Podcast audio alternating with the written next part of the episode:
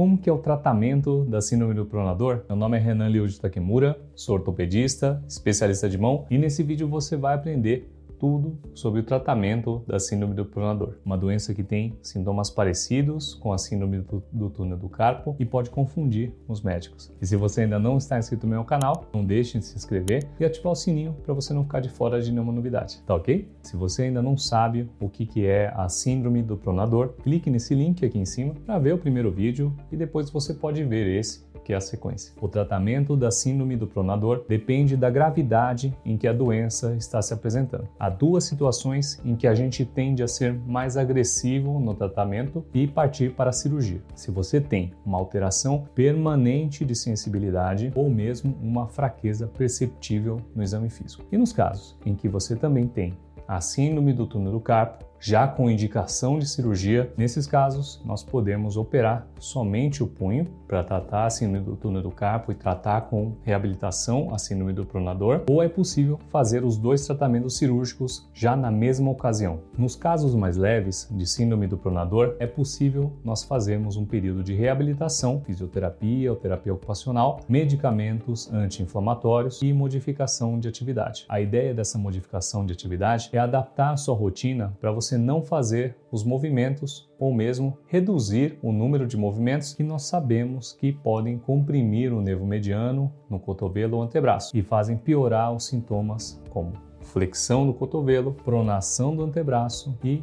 força de preensão da mão. E quanto tempo até melhorar com a reabilitação sem cirurgia? Esse período de reabilitação pode durar até seis meses e a sua evolução que vai ditar se o tratamento está funcionando ou se devemos partir para a cirurgia. E como que é a cirurgia? Nós fazemos sob anestesia geral, em centro cirúrgico, dura em torno de uma hora e é possível você ter alta no mesmo dia. Após a cirurgia, você vai ficar com uma tipóia, segurando o cotovelo dobrado para não mobilizar essa musculatura próximo de onde foi feita a liberação do nervo. A incisão acontece no antebraço, nessa região aqui, e tem mais ou menos uns 12 centímetros de comprimento. E quanto tempo, né, até melhorar após a cirurgia? Os sintomas de formigamento e dor na mão e no antebraço tendem a melhorar em até duas semanas depois da cirurgia. A melhora desses sintomas é o maior indicativo de que a gente acertou o diagnóstico e o tratamento. Há casos em que a doença evolui por muitos anos, com dor crônica e limitação de movimento, que podem inclusive não ter uma melhora suficiente da dor. São pessoas que, infelizmente, passaram para o patamar de lesão irreversível do nervo. Por isso, é importante ressaltar que o tempo que você demora para iniciar algum tratamento é um fator que impacta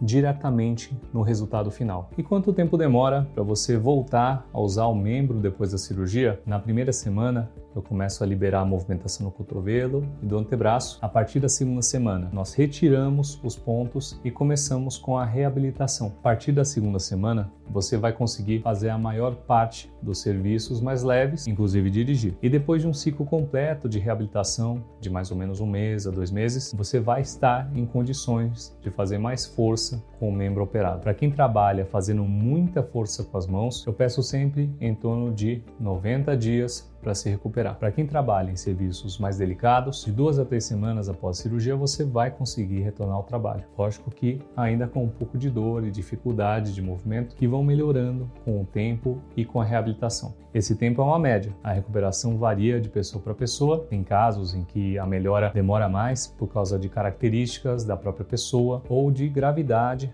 da doença ou mesmo por alguma complicação decorrente da cirurgia. E quais são as complicações que podem acontecer depois dessa cirurgia? Se você viu esse vídeo até aqui, vale um like para ajudar nosso canal a espalhar informação de qualidade para quem estiver procurando ela. Posso contar contigo? Toda vez que a gente faz uma cirurgia de liberação de nervo, nós corremos o risco das estruturas que o envolvem aderirem nele durante a cicatrização. São casos em que normalmente nós temos uma boa evolução inicialmente, até meses após a cirurgia, e meses depois da cirurgia ressurgem os sintomas. É o que chamamos de aderência do nervo. A aderência do nervo pode acontecer em cirurgias de liberação do túnel do carpo ou liberação do túnel cubital, cirurgia de plexo braquial, síndrome do pronador, qualquer cirurgia em que manipulamos o nervo. Ela é uma complicação que pode fazer com que você tenha que operar novamente. Em geral, essa reoperação é uma cirurgia maior, com risco de nova aderência do nervo e risco de lesão do próprio nervo durante a cirurgia, pela dificuldade do cirurgião de diferenciar o que é cicatriz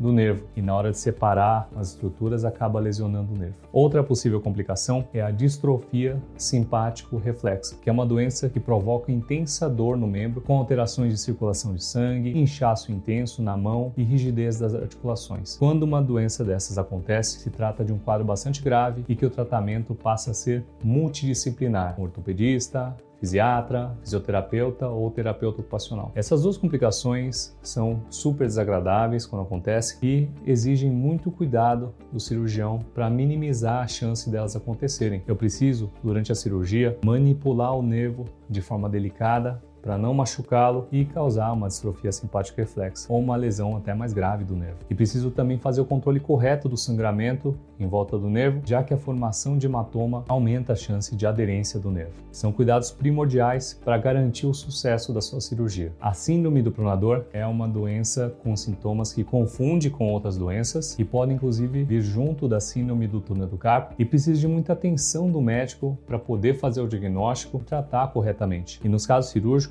há uma influência na qualidade da cirurgia em relação à chance de complicações. Então, se possível, escolha o médico que vai conduzir o seu caso. Isso vai fazer diferença no seu resultado final. Se você precisar de consulta médica, acesse meu site www.renantakemura.com.br e lá você encontra nossas informações de contato. E se você tiver alguma dúvida, pode colocar nos comentários abaixo e nós podemos responder no futuro. Um forte abraço.